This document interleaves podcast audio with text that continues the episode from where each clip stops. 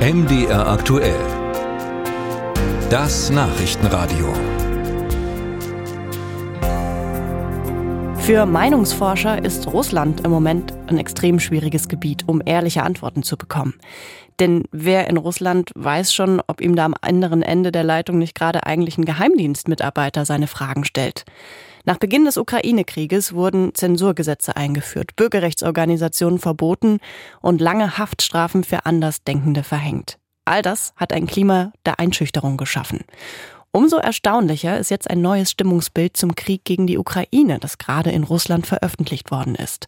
Frank Eichmann nimmt mit den Zahlen. Eines sagt Artemi Wedensky gleich zu Beginn des Gesprächs. In den Umfragen seines Meinungsforschungsinstitutes Russian Field ist nicht vom Krieg gegen die Ukraine die Rede, sondern von der speziellen Militäroperation. Nur so darf der Krieg offiziell heißen. Und doch sind diese Ergebnisse der jüngsten Befragungswelle auffällig. Erstmals unterstützten mehr Befragte Friedensgespräche als die Fortsetzung der Militäroperation. Erstmals in einer Befragung fiel das Misstrauen gegenüber offiziellen Informationen größer aus als das Vertrauen in sie. Soziologe Wedensky.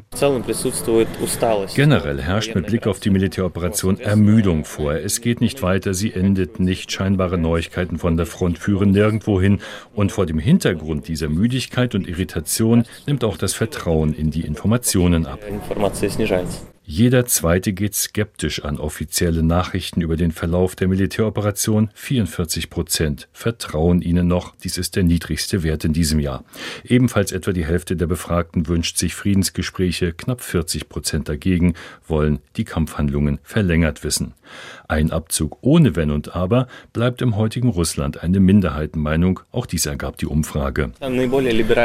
Demnach spricht sich die liberalste Gruppe für die Grenze der Ukraine von 1900 1991 aus. Das ist aber nur ein kleiner Teil der russischen Bevölkerung, drei bis vielleicht fünf Prozent.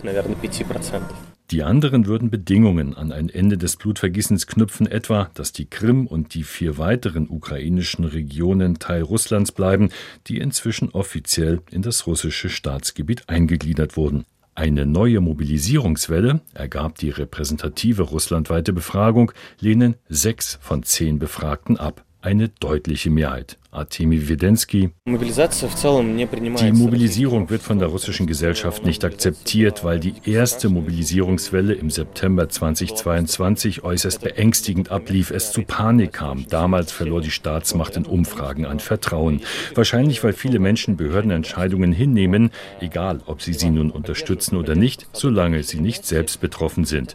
Und als die Mobilisierung und die Bedrohung der persönlichen Sicherheit in das Leben dieser Menschen kamen, begannen begannen sie, eine andere Haltung einzunehmen. Sie wurden politisierter. Und das ist gefährlich für die Macht. Trotz aller Schwierigkeiten sind unabhängige Meinungsumfragen auch im heutigen Russland durchaus noch möglich, sagt Artemi Wedensky von Russian Field, auch wenn es schwierig sei, zur vermutlich wirklichen Meinung über politisch heikle Fragen vorzudringen. Ein Erfahrungswert dabei, ergänze man, dass Präsident Putin hinter einer Idee stehe, dann gäbe es stets eine um 30 Prozent höhere Zustimmung. Über seine persönliche Telefonnummer werde er regelmäßig von Umfrageteilnehmern angerufen, erzählt Artemi Wedensky, denen er immer wieder erklären müsse, wirklich nicht zum russischen oder ukrainischen Geheimdienst zu gehören. Also rufen Sie mich an und wir verbringen 10, manchmal 20 Minuten in einer Art Psychotherapiesitzung.